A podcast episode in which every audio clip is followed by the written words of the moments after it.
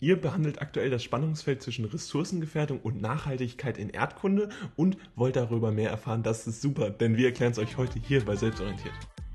Bevor es jetzt losgeht, seht ihr hier einmal eine Kapitelübersicht über alle verschiedenen Themen, die wir heute behandeln werden.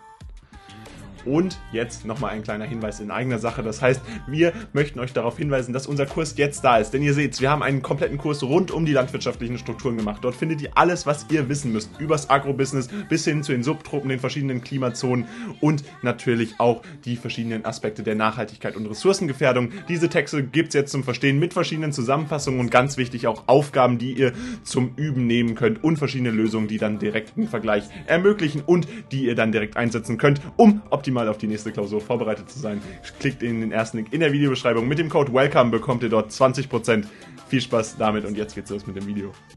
Kommen wir nun zur Ressourcengefährdung und gucken uns an, wie das Ganze im Spannungsfeld mit der Nachhaltigkeit steht. Dabei ist es so, dass wir hier letztendlich immer ein Spannungsfeld haben zwischen Ressourcenverschwendung als Synonym zur Ressourcengefährdung und letztendlich der Nachhaltigkeit. Warum ist das so? Letztendlich haben wir immer wieder verschiedene Aspekte, die dem Ganzen äh, ja einwohnen. Das heißt, es ist letztendlich so, dass man grundsätzlich natürlich verschiedene Ressourcen benötigt, um ein gewisses Angebot am Ste an der steigenden Nachfrage äh, auch zu bieten. Das heißt, das Angebot muss hochgefahren haben. Wir haben steigende Bevölkerungszahlen und dadurch natürlich auch die Notwendigkeit von Ressourcen.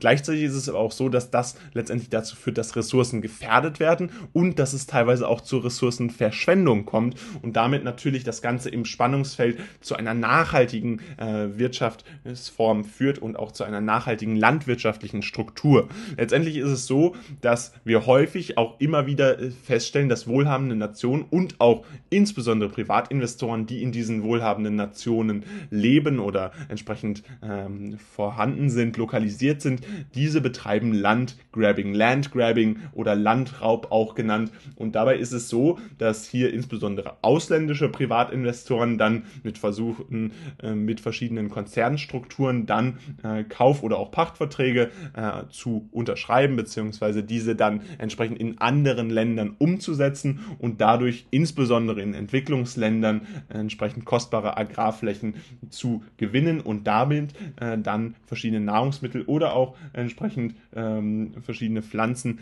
äh, herzustellen und das dann entsprechend äh, als Ressource zu nutzen, um entsprechend langfristigen äh, wirtschaftlichen Erfolg mit diesen landwirtschaftlichen Strukturen zu erhalten. Das heißt, hier kommt es zur Ressourcengefährdung, dadurch, dass Landgrabbing stattfindet, dadurch, dass wir hier ein Klau von Agrargut letztendlich haben, der wegfällt für die lokale Bevölkerung und in den internationalen Weltmarkt eingebracht wird. Und das führt dann dazu, dass die Nachhaltigkeit natürlich langfristig in diesen Ländern nicht unbedingt gewährleistet werden kann.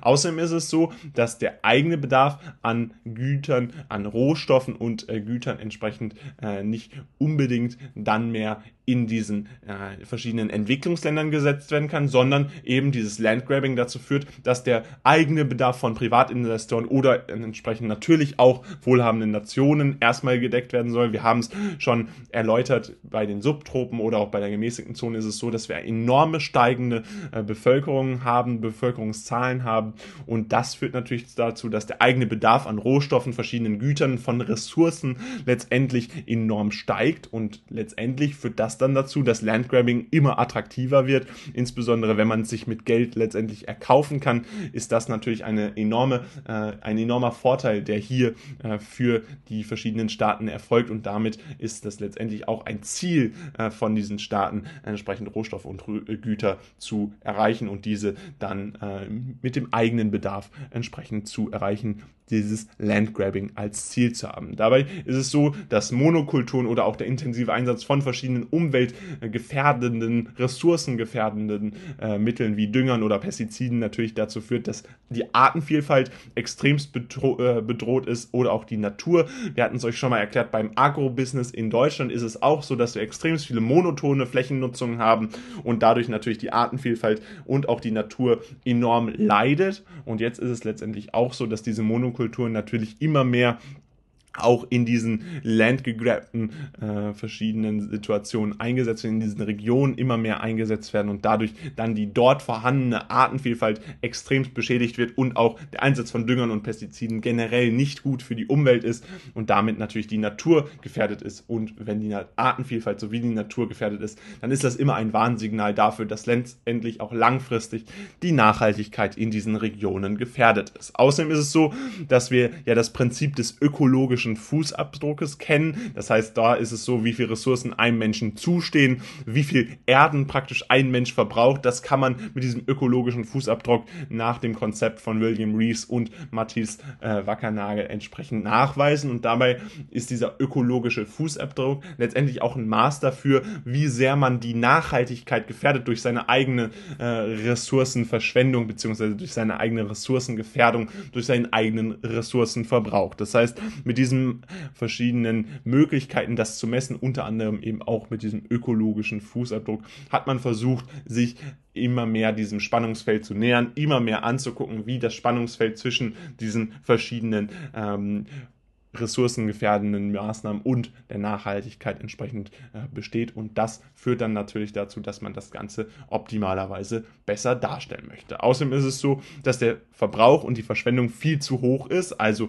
insbesondere in äh, den eher weiterentwickelten Staaten, in Industrieländern, gerade hier in Europa oder beispielsweise auch in den USA oder Kanada, haben wir einen enorm hohen Verbrauch, eine enorm hohe Ressourcenverschwendung, die dann im direkten Spannungsfeld zu der Nachhaltigkeit steht. Und da ist entsprechend der Appell vieler Experten und Expertinnen, dass ein Umdenken erfolgen muss. Das ist auch immer mehr in der Bevölkerung letztendlich verankert. Und das ist eben ganz wichtig, dass man sich dessen bewusst wird und diese Nachhaltigkeit entsprechend auch versteht. Dieses Umdenken, was so wichtig ist, damit entsprechend ein langfristiges äh, und äh, ressourcengesichertes Leben erfolgen kann.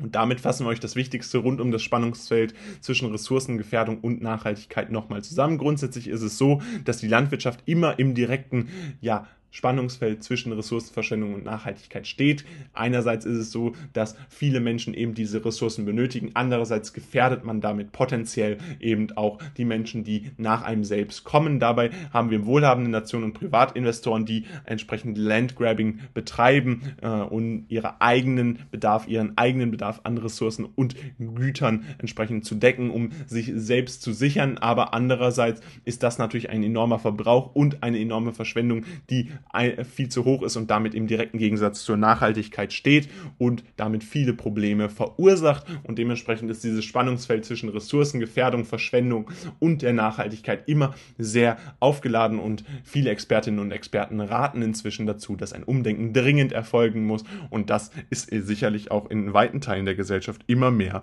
akzeptiert und angekommen. Und damit soll es mit diesem Video gewesen sein. Wir hoffen, es hat euch gefallen. Falls es so sein sollte, dass euch dieses Video super gefallen hat, würden wir uns riesig über ein Like freuen oder gerne auch ein Abo für diesen Kanal. Wir veröffentlichen hier ganz viel, was ihr sicherlich noch brauchen werdet für euer Abitur. Außerdem könnt ihr sicherlich jetzt mal den Link in der Videobeschreibung auschecken, denn da findet ihr alles, was rund um dieses Video wichtig war, nämlich die landwirtschaftlichen Strukturen in den verschiedenen Klima- und Vegetationszonen, ganz genau erklärt mit verschiedenen Texten, Zusammenfassungen und insbesondere auch Aufgaben und Lösungen, die euch sicherlich helfen. Außerdem haben wir einen gesamten äh, Kurs bzw. selbstorientiert plus ins Leben gerufen, womit ihr eine Flat auf alles habt, was ihr entsprechend für euer Abitur wissen müsst. Also checkt es aus. Welcome 20 äh, bzw. Welcome ist der Code für 20%. Videos zum Wiederholen findet ihr dort auch. Also checkt's aus. Wir sehen uns beim nächsten Mal wieder und haut rein. Ciao.